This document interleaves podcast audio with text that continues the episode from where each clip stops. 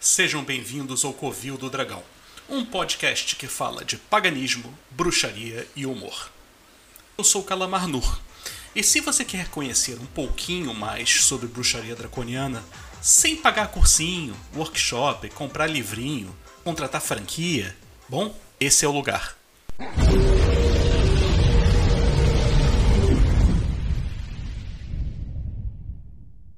Este é o Covil do Dragão, um podcast que fala sério daquilo que é importante, zoa aquilo que não se leva a sério e, mais importante, não tenta te vender nada. O tema de hoje ele começa de uma maneira bem, bem simples. Afinal, o que é bruxaria draconiana? O que se alimenta? O que faz? Como se reproduz?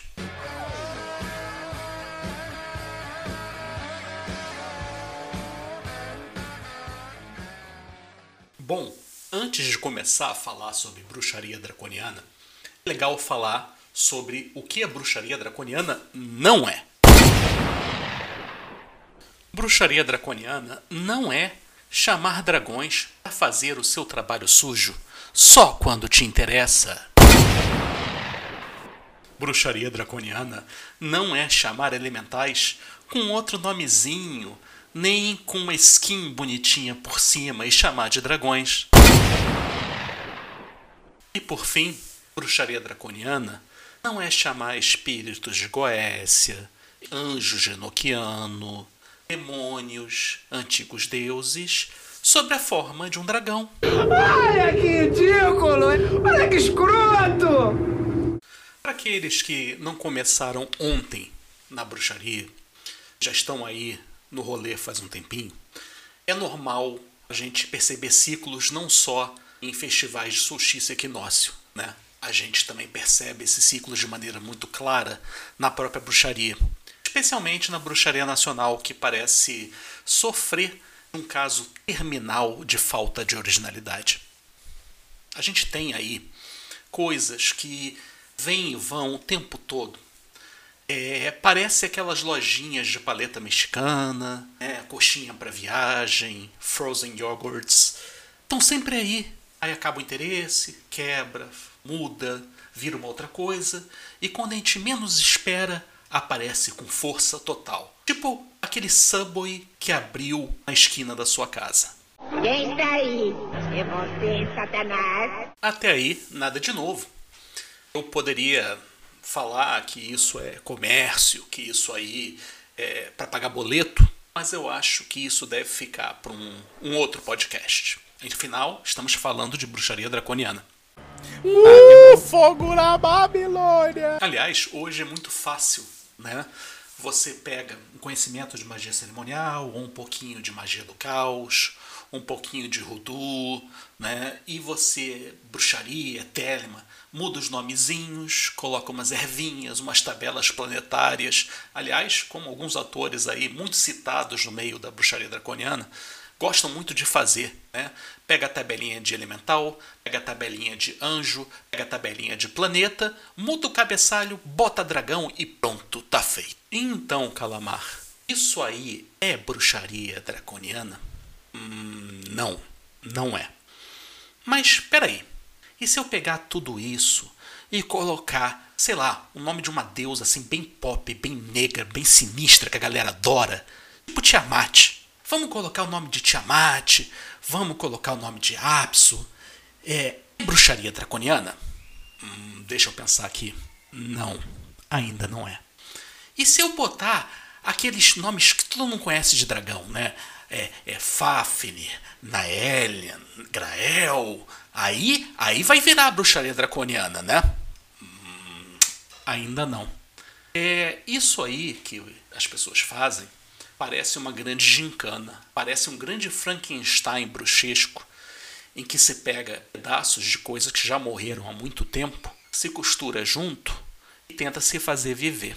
Isso não tem nada a ver com bruxaria draconiana. Bruxaria draconiana não fica fazendo ebó para Tiamat. Bruxaria draconiana não fica invocando o dragãozinho para resolver problema de amor perdido. Para isso, tem tantas outras casas e tantas outras forças. A bruxaria draconiana, ela trabalha, antes de mais nada, com a transformação do espírito humano. A maior obra, é a grande obra que tantos sistemas falam, é o maior dos voos que Tiamat pode ensinar à raça humana. E essa transformação não se faz sem trabalhar o íntimo, os valores. Né? É bem diferente de fazer círculozinho, invocar. O buraco é mais embaixo. O trabalho é bem mais pesado. E nesses moldes, eu não vejo muita bruxaria draconiana aí fora, não. Nunca será! Vamos ser sinceros, não é uma questão aqui de qualificar ou desqualificar a prática de ninguém. Não é essa a intenção, eu não tenho autoridade nenhuma para falar da prática dos outros. Eu tenho autoridade para falar do meu caminho, que tem mais de 15 anos, dentro da bruxaria draconiana. Eu tenho autoridade para falar das minhas experiências, da maneira que a bruxaria draconiana foi ensinada a mim. Por um pessoal que se dedicou muito em Brasília, em Goiás, no Rio de Janeiro, que gastou o seu tempo para formar um dedicado e depois um iniciado de nome Calamar Nur. Essa galera, eu tenho certeza que tomando um chopp comigo hoje riria muito de certas propostas que estão aí fora, porque são radicalmente diferentes de tudo que a gente tem como sagrado e de tudo que construiu e constrói todo dia nossas experiências. Isso, meus caros, não é bruxaria draconiana da maneira que eu aprendi. E o que é bruxaria draconiana, Calamar? Muito simples. É trabalhar com dragões, não é trabalhar sozinho, invocar dragão quando interessa, como se fosse um Pokémon.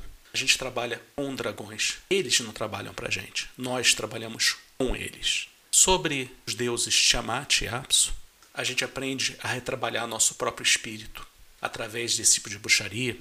Não é uma questão, como alguns gostam de dizer, primeva e elemental. Não é só isso. Se fosse isso, era muito fácil.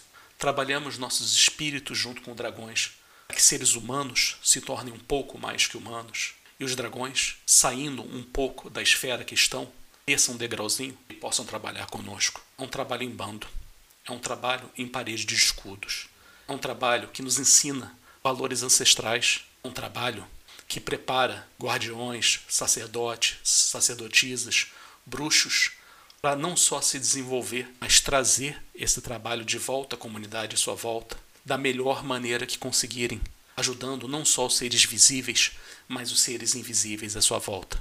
Isso, meus caros, é a bruxaria draconiana que foi ensinada a mim, a minha sacerdotisa. E essa bruxaria, meus caros, eu vejo muito pouco aí fora. Fatiou, passou. Boa, 06. Boa, garoto. É isso aí. Fatiou, passou. Uma das primeiras coisas que eu aprendi quando dedicado é que na bruxaria draconiana você não pode ter medo de se mudar. Você não pode ter medo de se desconstruir, de arrancar pedaço seu e se remontar.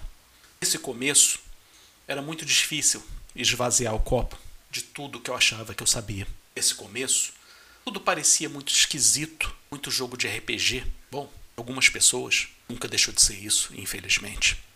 Mas dragões, que não são físicos, também não são grandes calangos invisíveis, eles são um povo mágico, povo mágico com identidade própria, costumes e jeito de lidar tão diverso quanto o ser humano. É, é difícil trabalhar com eles, mas não é impossível. Basta um coração sincero, basta procurar, basta não ter medo de mudar seu espírito. Eu disse que não era difícil, né? Bom, isso pode ser muito difícil para algumas pessoas. No próximo podcast, a gente vai continuar a falar sobre bruxaria draconiana. Vamos falar dos nossos valores, vamos falar de quem nós somos, o que nós fazemos. Nesse meio tempo, se quiserem conhecer um pouco mais sobre nós, vocês podem ir no www.bruxariadraconiana.com, nosso site com uma coletânea de textos. Lá há como nos contatar caso hajam dúvidas, reclamações, etc. Nos vemos no próximo podcast. Até lá, grande abraço.